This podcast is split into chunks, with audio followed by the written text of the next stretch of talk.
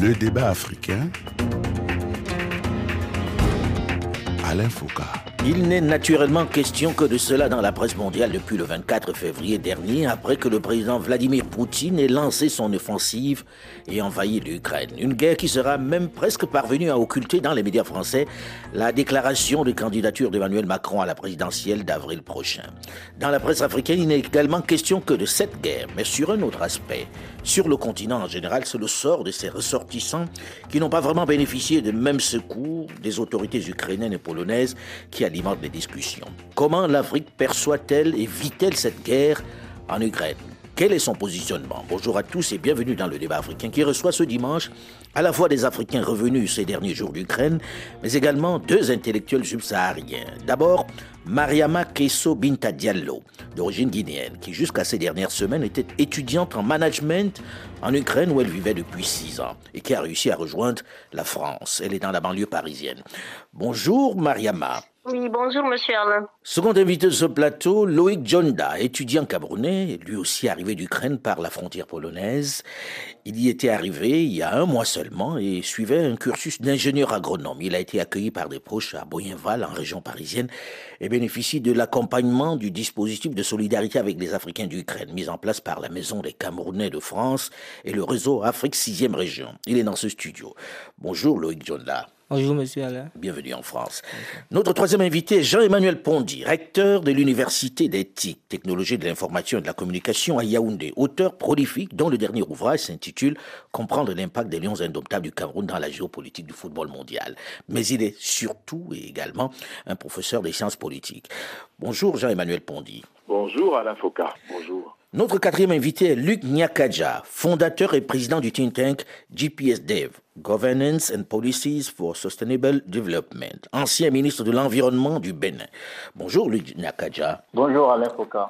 Alors, on va commencer cette émission en écoutant un peu le témoignage de ceux qui arrivent d'Ukraine, ceux qui l'ont vécu en étant sur place. On commence par Mariama qui est dans la banlieue parisienne. Elle est arrivée il y a quelques jours seulement. Mariama, comment ça s'est passé exactement? Comment vous avez fait pour arriver ici en France? Est-ce que vous avez bénéficié des secours?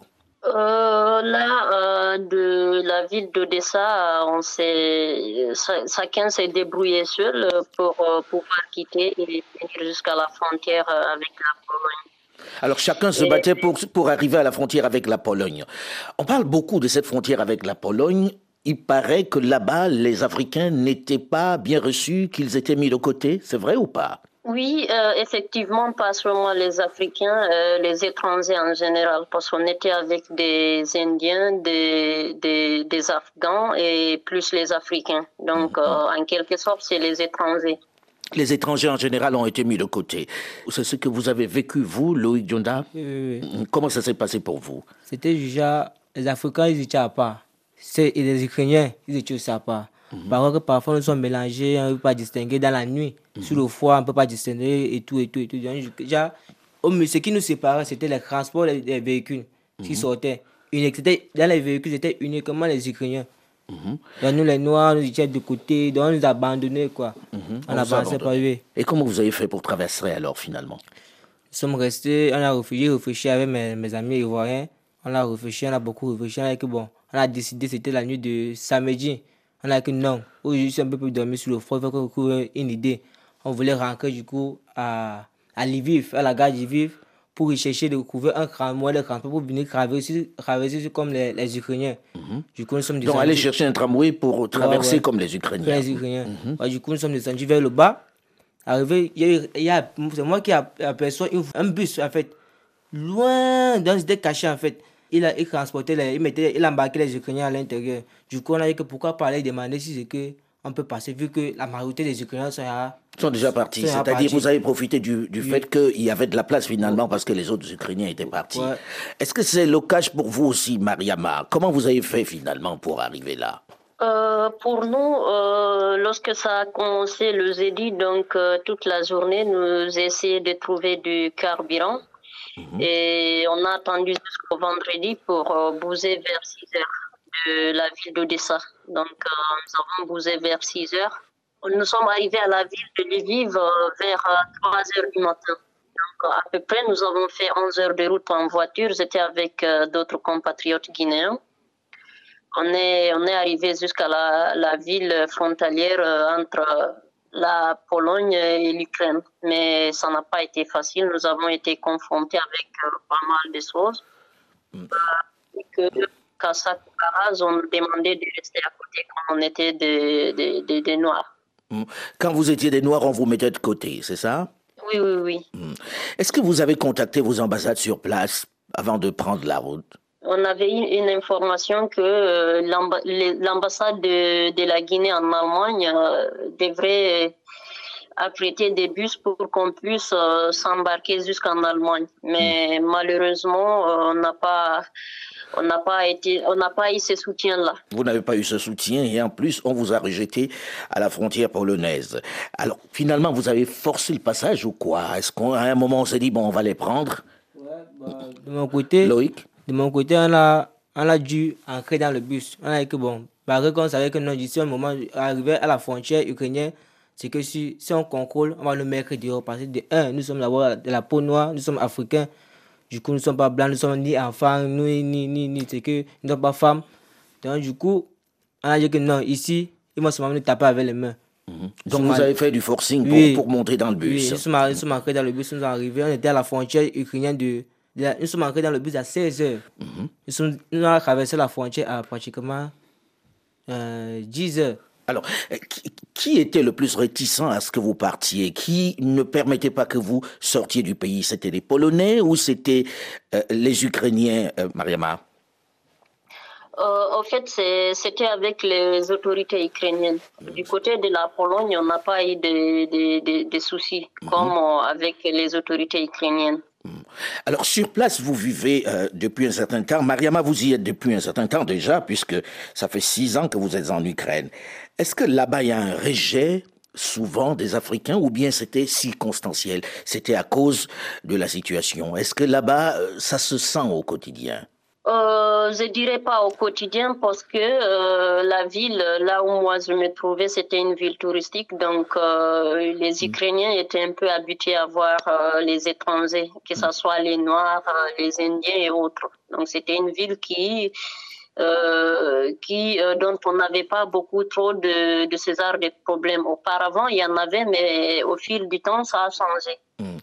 Et vous, Loïc, vous êtes là-bas depuis un mois, vous n'avez pas eu le temps de vivre ce racisme-là sur place Non, non, non. Je n'ai pas eu le temps. Du coup, quand j'étais à Kirogave, d'abord, mm -hmm. après on m'a affecté à Bilacheva. À Kirogave, là parfois, il y avait de, de, de racisme, quoi. Mm. Parce qu'à un moment donné... Quand Mais pourquoi vous avez choisi l'Ukraine? Comment vous vous êtes retrouvé en Ukraine? Bon, j'ai eu un contact des études et consorts. Bon, là, l'équipe peut faire voyager, il y, a, il y a les études, la vie est moins chère et tout et tout. Et que, bon, pourquoi pas l'Ukraine, commencer par l'Ukraine. Du coup, je me suis engagé, je suis arrivé, comme vous le constatez. Bien.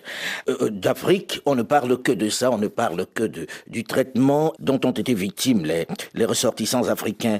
Je pense que vous avez été interpellé par cela, Jean-Emmanuel Pondy, au Cameroun. Naturellement, euh, c'est tout à fait compréhensible puisqu'on se demande bien pourquoi on s'en prendrait à eux, est-ce qu'ils sont responsables de la situation? Est-ce qu'ils sont impliqués dans la situation d'une façon ou d'une autre? Est-ce qu'ils sont redevables à qui que ce soit par rapport à cette situation? Les trois réponses sont naturellement non. Et alors la question c'est de savoir pourquoi on s'en prendrait à eux, si ce n'est par rapport à un racisme subliminal, c'est-à-dire qui est cassé au fond de leur subconscient et qu'ils essayent maintenant de faire ressortir en surface par rapport à des personnes qui ne leur ont absolument rien fait. Que gagnent les Ukrainiens à empêcher aux Africains de rejoindre leur continent ou alors d'autres contrées? Oui, Est-ce que ça ne peut pas s'expliquer par la situation de chaos qui prévalait sur place puisque le pays était tout de même en guerre? Ils vous ont bien expliqué qu'on les mettait à côté de manière précise, de manière individuelle. Mmh. Il ne s'agit pas de, de, chaos généralisé. Euh, les Indiens, comme les Arabes, euh, aux autres Arabes et autres, étaient des, des, cibles qui étaient mises de côté.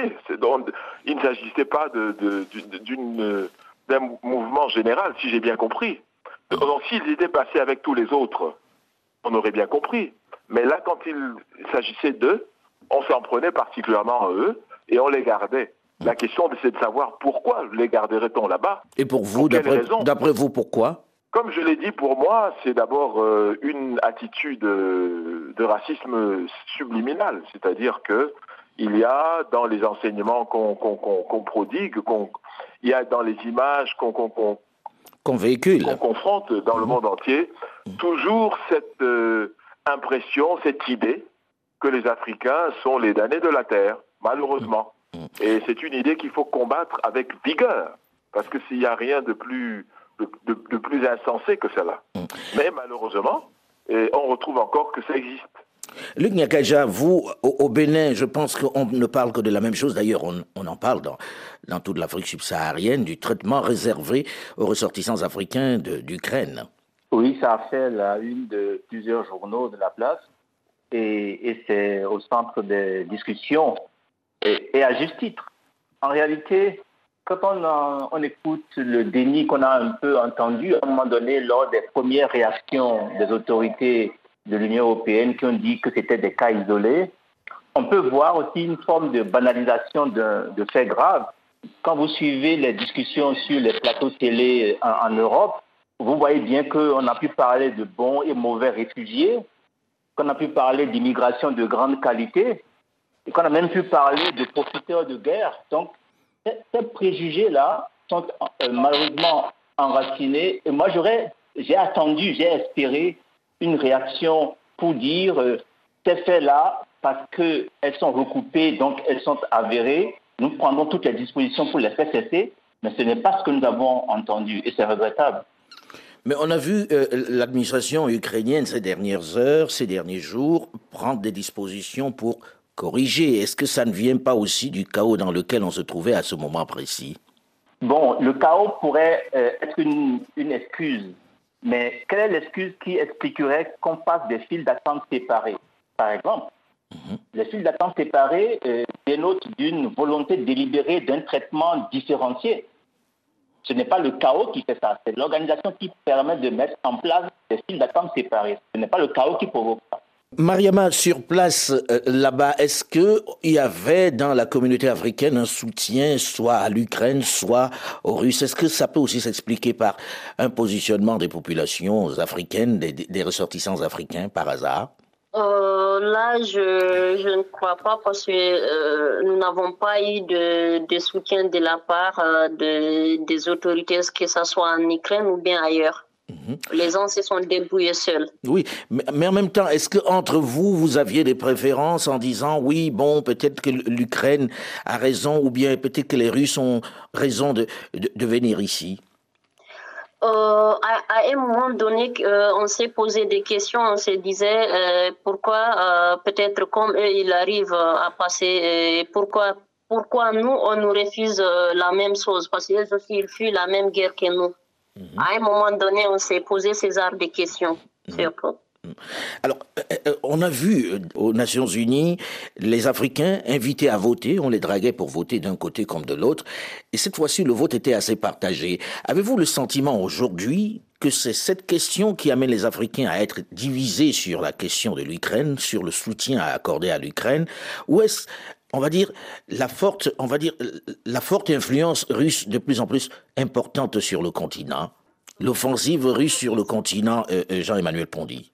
Oui, mais quand on regarde bien euh, en termes de, de, géopolitique, en fait, la Russie n'est pas influente partout en Afrique. -hmm. Elle a des influences anciennes, euh, par exemple en Érythrée, et des influences plus récentes qui font plus parler dans le monde. L'Érythrée qui est finalement le seul pays à avoir voté contre la résolution proposée, le projet de résolution qui a proposé. Clairement, mm -hmm. Exactement, qui a clairement euh, voté non.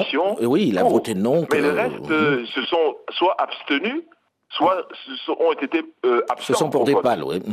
Voilà. Et quand on fait le, pourcentage euh, en termes euh, en termes statistiques, on voit qu'il y a quand même 51% des pays africains qui euh, n'ont pas condamné la, enfin qui ont condamné la Russie, 51%. Oui, mais 51%. 40, oui, 48%. Oui, c'est 48%. 48%, ça ne fait pas beaucoup par rapport non, au reste du monde. C'est vrai, mais euh, il y a quand même maintenant un sentiment que les Africains commencent à se dire qu'on ne doit pas nous amener dans des guerres qui, en fin de compte, ne nous concernent pas directement. Et ça, je crois que c'est une nouvelle approche qui n'existait pas il y a 20 ou 30 ans, où on se croyait obligé, euh, de façon structurelle, de façon mécanique, d'appuyer tel ou tel pays parce que c'était une ancienne colonie de telle partie euh, de l'Afrique. Je crois que ce sentiment est en train de disparaître et il faut saluer une volonté aujourd'hui pour l'Afrique de voter et de s'intéresser d'abord à ses propres intérêts. Mais lorsqu'on écoute ça, Jean-Emmanuel Pondy, on se dit, il y a quand même un pays qui a envahi un autre pays souverain. Est-ce que le fait de se dire c'est loin ou en tout cas d'avoir les arguments que vous avez, ça peut justifier le fait qu'on vote contre cette résolution, ce projet de résolution aux Nations Unies? Est-ce que c'est pas un déni de souveraineté? Chaque, chaque partie du monde devrait aujourd'hui commencer à s'occuper d'abord de défendre ses intérêts. C'est ce qui est fait partout. Et l'Afrique a le droit d'avoir la même démarche. Et c'est ce droit que nous devons aujourd'hui faire entendre à l'échelle internationale. Voilà ma position. Ce n'est pas contre quelqu'un, mais c'est pour nous-mêmes. Alors, quand vous avez eu l'OTAN, qui a fait ce qu'il a fait en 2011, en octobre, en envahissant et en tuant un président africain en poste, et lequel président africain Vous pensez au président Muammar Kadhafi. Muammar al-Kadhafi, le 20 octobre, et qui était le financier de l'intégration continentale tout entière eh bien, je pense que cet OTAN-là, on l'attend aujourd'hui. On attend qu'elle rentre justement dans ses prérogatives statutaires. Parce que c'est un organisme qui est justement un pacte de défense idéologique. Il a été créé par rapport à l'URSS. Voilà. Et maintenant, on attend que cet OTAN puisse entrer en, marche, en œuvre, conformément à son mandat. Mais comment vous voyez entrer en œuvre? Quand vous dites puisse entrer en œuvre, à quoi vous pensez très concrètement? l'OTAN a été ce qu'on appelle le pacte de défense de nature idéologique mhm. contre le pacte de Varsovie. Tout à fait. C'est-à-dire que si l'OTAN euh, a eu cette puissance sous commandement américain, donc c'est l'Europe de l'Ouest sous commandement américain, c'était précisément pour faire barrage au ah. pacte de Varsovie qui était commandé par l'Union soviétique de l'époque. Pour vous, vous imaginez l'OTAN débarquant en Ukraine pour faire la guerre à, la Russie? Bah, Normalement, oui. Normalement. Vous y croyez vraiment ce, à quoi on se serait attendu, malheureusement, ce n'est pas tout à fait le scénario qui est en train de se dérouler. Alors, l'OTAN a été utilisé pour d'autres fins, avec malheureusement, je dis bien malheureusement, la complicité des, des Nations Unies avec la résolution 1973 de l'époque. Et aujourd'hui, on est dans un scénario différent et on ne voit pas les réactions auxquelles on aurait pu s'attendre. Mais quand vous dites on ne voit pas des réactions auxquelles on, pourrait s'attendre, on a le sentiment que sur le continent, les gens se souviennent plus de l'histoire que de, ne regardent ce qui se passe, c'est-à-dire un État qui a été envahi par son voisin. Vous savez, nous avons quand même une certaine mémoire. Nous avons vu le Koweït et l'Irak. On a vu ce à quoi ça, ça, ça aboutit, avec tout le tapage qu'il y a eu en contre l'invasion de l'Irak, euh, du Koweït par, l'Irak. On a vu à quoi ça, à quoi ça menait. Mm. Donc aujourd'hui, les Africains devraient être sur leur garde. Je ne suis pas en train de dire qu'on doit créer la haine ou bien la, confusion. Non, hmm. nous devons avoir une mémoire fraîche. On va en parler justement. On va en parler justement de la position, du regard des Africains euh, sur cette guerre qui vient de démarrer, puisque pour une fois on a le sentiment que leur regard est assez différent de ce que l'on peut écouter dans les médias du Nord. On se retrouve juste après une nouvelle édition du journal sur Radio France Internationale dans la seconde partie du débat africain pour en débattre. Que pensent les Africains de cette guerre en Ukraine? À très vite.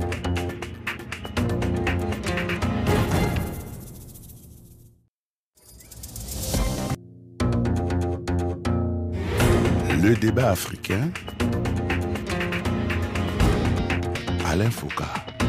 Comment la guerre en Ukraine est-elle vécue en Afrique au sud du Sahara? Participe-t-elle aux nombreuses sanctions contre la Russie? Bonjour et bienvenue si vous nous rejoignez seulement maintenant dans la seconde partie du débat africain qui reçoit ce dimanche à la fois des Africains revenus ces derniers jours d'Ukraine, mais également deux intellectuels subsahariens. D'abord Mariama Kesso Binta Diallo, d'origine guinéenne qui jusqu'à ces dernières semaines était étudiante en management en Ukraine où elle vivait depuis six ans et qui a réussi à rejoindre Paris. Notre second invité, Loïc Jonda, étudiant camerounais, et lui aussi arrivé d'Ukraine par la frontière polonaise. Il y était arrivé il y a un mois et suivait un cursus d'ingénieur agronome. Il a été accueilli par des proches en région parisienne. Notre troisième invité est Jean-Emmanuel Pont, directeur de l'Université d'éthique, technologie de l'information et de la communication à Yaoundé, auteur prolifique dont le dernier ouvrage s'intitule Comprendre l'impact des lions indomptables du Cameroun dans la géopolitique du football mondial. Mais il est surtout et essentiellement professeur des sciences politiques. Quatrième invité de ce plateau, Luc Nyakaja, fondateur et président du think tank GPS-DIV. Governance and Policies for Sustainable Development, ancien ministre de l'Environnement du Bénin. Alors, dans la première partie, nous avons évoqué un peu les circonstances dans lesquelles nos deux invités sont arrivés en France. Je voudrais un peu qu'on jette un regard sur cette guerre en Ukraine. On a le sentiment que les Africains n'ont pas la même interprétation qu'en Europe, où on s'émeut surtout de l'envahissement d'un pays souverain. Luc Nyakadja, comment l'expliquer? Ben, on peut l'expliquer d'abord par le ressenti des opinions publiques euh, africaines devant des faits euh, qui ont été tout à l'heure évoqués. Par exemple, euh, l'intervention de, l'OTAN en Libye qui a complètement déstabilisé non pas seulement la Libye, mais tout le Sahel et qui aujourd'hui risque même de déstabiliser tous les pays côtés de l'Afrique de l'Ouest.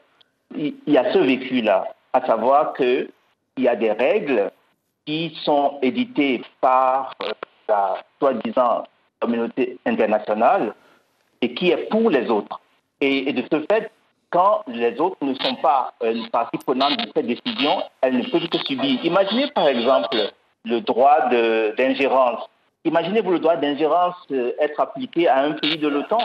Donc, si les opinions publiques africaines devraient voter, j'imagine qu'à à l'ONU, euh, aux Nations Unies, donc le vote aurait été peut-être encore plus explicite quant à une certaine relative indifférence. Et pourtant, l'Afrique devrait s'émouvoir du fait que la règle du plus fort dessine les, frontières. Encore aujourd'hui, en 2022, l'Afrique a été victime de ça en 1885, euh, à la conférence de Berlin. 85, mhm. exactement. Donc l'Afrique a été entièrement redessinée par la règle du plus fort. Et aujourd'hui, c'est ce que nous voyons. Mais en même temps, on voit qu'il y a une certaine distance des opinions publiques africaines, précisément parce que, on peut le dire, le consensus de Washington qui veut que euh, une certaine démocratie représentative, libérale, décidée ailleurs pour ailleurs, euh, ne donne pas de, de, résultats. On a vu l'Irak, euh, l'Afghanistan, la Libye ont été comme les cimetières de ce modèle-là.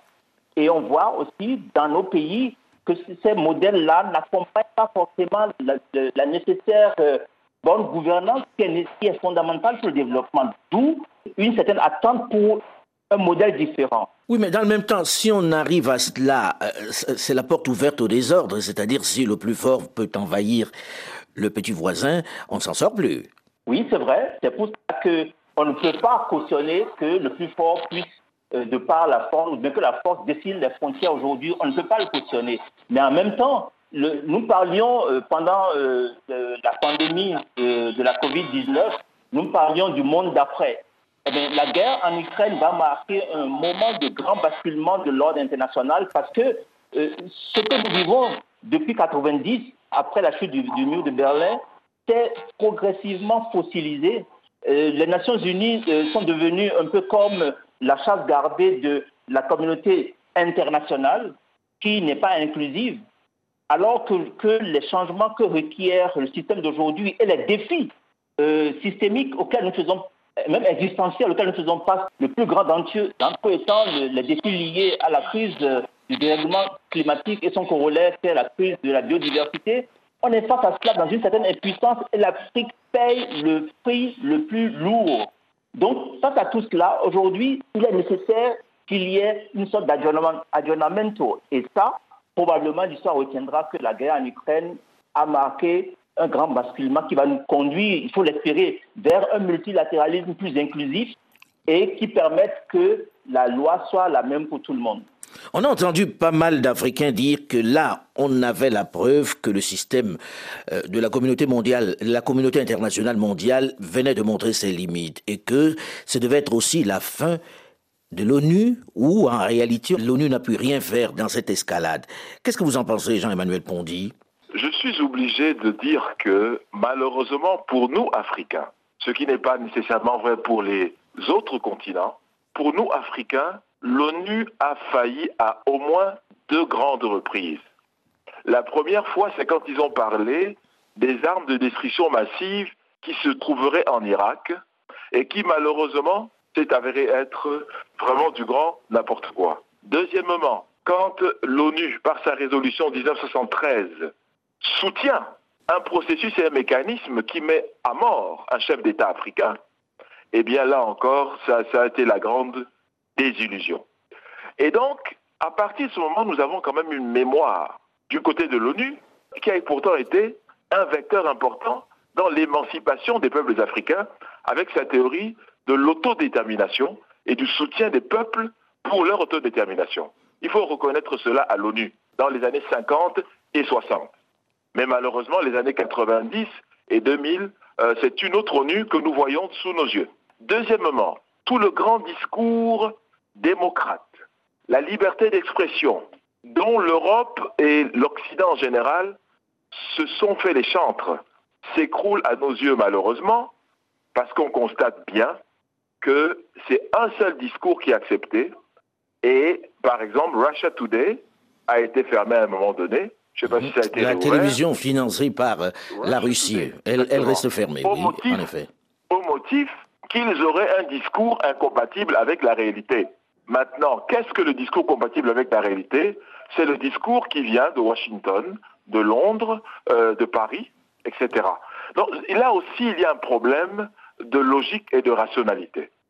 Soit on dit que on accepte un monde multipolaire et un monde multicivilisationnel, soit on veut qu'il y ait un monde unipolaire, unicivilisationnel, et à ce moment-là, on ne nous parle plus d'une globalisation enrichissante et mutuellement satisfaisante. C'est vrai qu'on entend pas mal cet argument-là dans la presse africaine et dans les milieux intellectuels africains qui doutent de la couverture médiatique de la plupart des médias occidentaux en disant il n'y a qu'un seul son de cloche, Lugnakaja. Vous faites partie de ceux qui le pensent? Euh, je ne peux pas faire grief à un pays qui est en guerre de faire euh, un parti pris dans sa communication. C'est, c'est ça a toujours existé. Et par contre, euh, je vois dans les opinions publiques africaines un plus grand discernement et une plus grande attente que l'Afrique est le parti pris de l'Afrique, que l'Afrique cesse d'être la chambre d'enregistrement au sein de l'ONU du choix d'un camp ou d'un autre camp. Ce déterminisme-là est, nécessaire pour que l'Afrique se développe. On a également en- beaucoup entendu parler des relations avec les pays de l'ancienne Europe de l'Est ou des pays baltes. Mariama, comment vous vous êtes retrouvée en Ukraine, vous? Euh, moi, lorsque j'ai fini ma licence euh, en Guinée, donc euh, je voulais poursuivre mes études à l'étranger. À un moment donné, je voulais partir en Chine pour faire le management. Et par après, j'ai un ami qui m'a dit que l'Ukraine, c'est en Europe, donc les études, ça coûte moins cher. Et il faut, il faut profiter. Et sur place, ça coûte vraiment moins cher et est-ce qu'il y a beaucoup d'Africains? Oui, euh, il y a beaucoup d'Africains. En quelque sorte, il y a 60 76 000 euh, étudiants étrangers en Ukraine. Ah, Il y en a 76 000 beaucoup quand même. Mhm, mhm. Oui, oui, oui, c'est beaucoup. 76 000 étudiants, vous arrivez, vous apprenez euh, l'ukrainien, c'est bien ça? Par exemple, nous, auparavant, euh, quand on venait, on avait appris la langue russe. Et tout récemment, ils ont changé le système. Donc, on était obligé encore de reprendre une année de langue euh, pour apprendre la langue ukrainienne. Ah, donc vous avez appris le russe et ensuite vous êtes repassé à l'ukrainien. Oui, oui, oui. Loïc Djondo, vous aussi, vous étiez en train d'apprendre euh, le russe ou bien l'ukrainien vais commencer la semaine-ci. Vous deviez commencer cette semaine. Alors, on a beaucoup entendu les gens parler de ce rejet en Europe de l'Est, dans les pays baltes. Est-ce que sur place, vous sentez ça sur place? Est-ce que les gens vivent avec vous tout à fait normalement ou bien vous sentez qu'il y a un rejet? Euh, nous, euh, à Odessa, quand même, euh, vers tout récemment, là, on ressentait pas beaucoup trop. Mais auparavant, à chaque fois, il y avait des, des Guinéens qu'on battait dans la rue. Mhm. Mais les, C'est arrivé en Russie également. années, Mhm. Oui, oui, effectivement, il y a parfois des étudiants qu'on qu'on frappait dans la rue comme ça, mais tout récemment, là, quand même, ça avait changé. Nous-mêmes, on avait constaté. Il y avait une amélioration. Alors, on a souvent dit, euh, Luc Nyakaja, que dans les régions baltes, la relation avec les Africains était assez difficile, c'est-à-dire qu'ils avaient un regard condescendant et même carrément raciste. Vous êtes au courant? Est-ce que vous en savez quelque chose? Oui, euh, la presse s'en est fait écho et puis euh, on a aussi entendu le, les traitements infligés à, à beaucoup d'étudiants. Vous avez vu par exemple le cas de l'université Patrice Lumumba, ça a fait la, la une de, à un moment donné. Mais ce n'est pas, ce n'est pas propre euh, à la Russie. Le sentiment de supériorité, on le retrouve dans, dans plusieurs pays, que ce soit à l'est ou à l'ouest.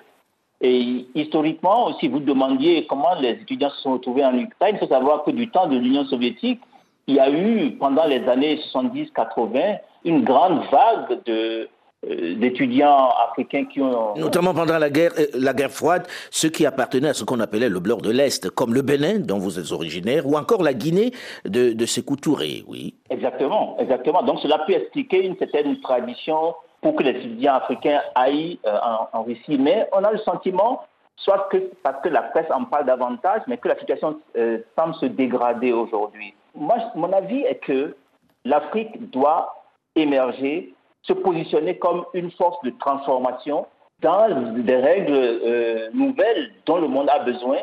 Ce n'est que comme ça que les ressortissants africains vont être respectés. Vous avez vu, si vous lisez la presse des années 70-80, vous voyez le traitement qui était fait euh, des Chinois. Mais on n'imagine pas ce type de traitement être, être fait aujourd'hui euh, en Europe ou ailleurs, de- des mêmes Chinois. Donc, nous devons balayer devant notre porte. Nous devons veiller à ce que notre nation se développe, émerge, pense par elle-même et cesse d'être une chambre d'enregistrement de, de choses pensées ailleurs. Je ne suis pas de ceux qui sont, euh, du fait, euh, par, par réaction euh, aux actions de l'OTAN, sont devenus poutinophiles ou poutinolâtres. Non, il, faut penser par nous-mêmes et agir pour nous. L'Afrique doit choisir le camp de l'Afrique. L'Afrique doit choisir le camp de l'Afrique. Euh, euh, vous qui êtes enseignant, Jean-Emmanuel Pondy, est-ce que c'est logique qu'encore aujourd'hui on envoie autant d'étudiants à autant de kilomètres pour faire leurs études? Non, pas du tout, pas du tout. Je crois vraiment que chaque étudiant qui se croit obligé ou qui se sent obligé de partir parce que c'est un geste de désespoir, c'est différent d'un étudiant qui y va en se disant j'ai une opportunité, je pars acquérir de la connaissance pour revenir tranquillement. Mais est-ce que ça ne remet Euh, pas en cause la qualité même de l'enseignement sur place qui les oblige peut-être à partir voir ailleurs? Oui, justement, c'est ce que je dis. La plupart des étudiants partent par désespoir. Nous avons donc quelque chose à nous reprocher en Afrique par rapport à la manière dont nous traitons notre jeunesse, par rapport aux opportunités d'épanouissement qui sont les leurs en Afrique. Il y a beaucoup à faire pour les améliorer. Maintenant, ayant dit cela, qu'est-ce que nous faisons en tant qu'Africains, au-delà de la simple lamentation, pour mieux connaître l'Afrique dans le monde d'aujourd'hui? Chaque fois que nous avons passé des, conventions pour ouvrir des centres Confucius chinois, des British Council, euh, donc des Britanniques, ou bien des centres culturels français, est-ce que nous avons négocié en même temps, comme le veut la réciprocité diplomatique, des centres culturels africains dans ces pays-là. La réponse est non. La réponse est non. Alors, comment allons-nous faire connaître une autre Afrique qui serait notre propre interpré- interprétation de l'Afrique? Voilà la question. Est-ce que nous avons envoyé dans les campus de Harvard, Yale, Princeton, euh, la Sorbonne, etc., nous avons envoyé des équipes d'intellectuels africains parler de la nouvelle Afrique émergente? Non. Alors comment est-ce que nous voulons que l'image de l'Afrique change là où se font les idées Voilà la vraie question. Alors, Et on va revenir à, à- à la guerre en Ukraine parce que là, vous êtes dans une construction assez importante qui est beaucoup plus large. À la guerre en Ukraine, on sait que l'un des scandales qui a secoué le Sénégal ces derniers jours, c'était le fait que l'on veuille enrôler des jeunes pour aller se battre en Ukraine. Et que les gens se sont demandé, mais à quelle période on est encore tombé? Quelle réaction, euh, Luc Nyakaja? Moi, j'apprécie que le gouvernement euh, sénégalais ait vivement réagi et est remontée les bretelles à l'ambassadeur d'Ukraine et elle fait ces gestes-là. Il y a aujourd'hui comme euh, une nouvelle vague de guerre par procuration. Il y a peut-être aussi un, effet Wagner euh, qui, qui monte, qui voudrait qu'on puisse recruter des mercenaires pour aller faire la guerre. Cette fois-ci, c'est les mercenaires qu'on recrute en Afrique pour aller faire la guerre en Ukraine. Hmm? Une tentative en tout cas. Vous vous rendez compte C'est comme si on revenait euh, au, temps des, tirailleurs sénégalais, c'est inconcevable. Si l'appel avait été lancé aux Ukrainiens qui désiraient aller soutenir leur mère patrie, ça, ça, pourrait se concevoir. Mais dans ce cas, euh, ce n'est pas concevable. Et j'apprécie euh, que le gouvernement sénégalais réagisse, comme j'apprécie d'ailleurs que par rapport au traitement fait aux étudiants africains, que le président de l'Union africaine, le président de la Commission est aussi euh, rapidement euh, réagi. Ça n'a pas toujours été le cas. Jean-Emmanuel Pondy, quelle réaction à, cette, à ce désir d'enrôler des Sénégalais pour aller se battre en Ukraine aux côtés des Ukrainiens? Ma, ma, réaction, elle est cynique et aussi philosophique. Les Sénégalais sont des Africains. Mais nos deux invités qui nous parlent sur ce, cette, dans cette émission nous ont dit comment ils ont été discriminés, comment on n'a pas voulu les prendre sur le, dans les bus, comment on les a mis de côté dans des rangées différentes. Alors, ma question c'est, quelle est la logique qu'il y a derrière tout cela Est-ce qu'il y a une rationalité derrière tout cela Ce sont les mêmes Africains qu'on voudrait encore remettre dans le même travail qu'il y a une, 70 ans à peu près Non, je pense que qu'on accepte de respecter les Africains et qu'on accepte que le monde d'aujourd'hui ne peut pas se construire dans le mépris et dans le manque d'humilité. Si nous devons être des partenaires internationaux, on doit respecter les uns les autres et respecter euh, chaque civilisation pour ce qu'elle est. Voilà ce que je dirais de manière philosophique. Alors Loïc, si aujourd'hui cette guerre s'arrêtait, vous avez l'intention de repartir là-bas ou vous allez rentrer au pays? Bah, À mon avis, il faut faire rentrer là-bas vous allez repartir en Ukraine si la guerre s'arrêtait demain. Mariama, vous repartiriez si la guerre s'arrête demain ou bien vous vous dites vous allez continuer ailleurs? Euh, si la guerre s'arrêtait, euh, moi je, je, pense que je vais me retourner parce que j'ai mon enfant qui est ukrainien et puis euh, on a ah, votre, là-bas. Votre enfant est ukrainien. mhm, D'accord, donc vous, vous le ramèneriez dans son pays en gros. Oui. Et euh, lorsque vous arrivez ici, euh, on vous a posé la question de savoir pour qui vous êtes, pour l'Ukraine ou pour la Russie? Parce qu'on a beaucoup posé cette question aux Africains. oh mais gars, il peut, il peut choisir l'Ukraine. Ah, vous êtes plutôt pour l'Ukraine. Et Mariama aussi, je suppose, est en faveur oui, de, de l'Ukraine. Vous êtes plutôt pour l'Ukraine. Malgré les, les, les, les, petits soucis qu'on a, mais je, je soutiens l'Ukraine. Vous soutenez l'Ukraine. Je ne vais pas faire l'affront de poser la question à Luc et à Jean-Emmanuel, puisque tous disent non, nous sommes pro-africains. Je me trompe, Luc? Non, non, vous ne vous trompez pas. Euh, mais c'est cela qu'il nous faut apprendre à faire et qu'il faut apprendre à faire la génération qui monte qu'ils retournent en Ukraine par un choix de raison, parce qu'ils ont investi du temps pour faire les études qu'il faut aller finir, et, éventuellement, soit qu'ils peuvent s'excuser, ou même s'expliquer, j'allais dire, mais il faut que nous ayons une nouvelle génération de, dirigeants qui pensent par lui-même, une génération qui regarde les potentialités que nous avons et réfléchit à comment l'Afrique peut véritablement et activement participer au changement de modèle politique, économique et social dont le monde a, besoin. Encore une fois, la guerre qui se passe en Ukraine est un grand basculement qui va de l'ordre international, qui va appeler des changements, des transformations qui vont peut-être prendre des années. Mais mhm. l'Afrique doit se positionner par rapport à ça et choisir le temps de l'Afrique. Euh, ben, on va terminer là-dessus. Merci madame, merci monsieur d'avoir accepté de venir en débattre ici. Le débat africain s'est terminé pour aujourd'hui. Delphine Michaud, Olivier Raoul et Alain Foucault, nous vous donnons quant à nous rendez-vous la semaine prochaine, même heure, même fréquence. Dans un instant, une nouvelle édition du journal sur Radio France Internationale. Restez à l'écoute et à très vite.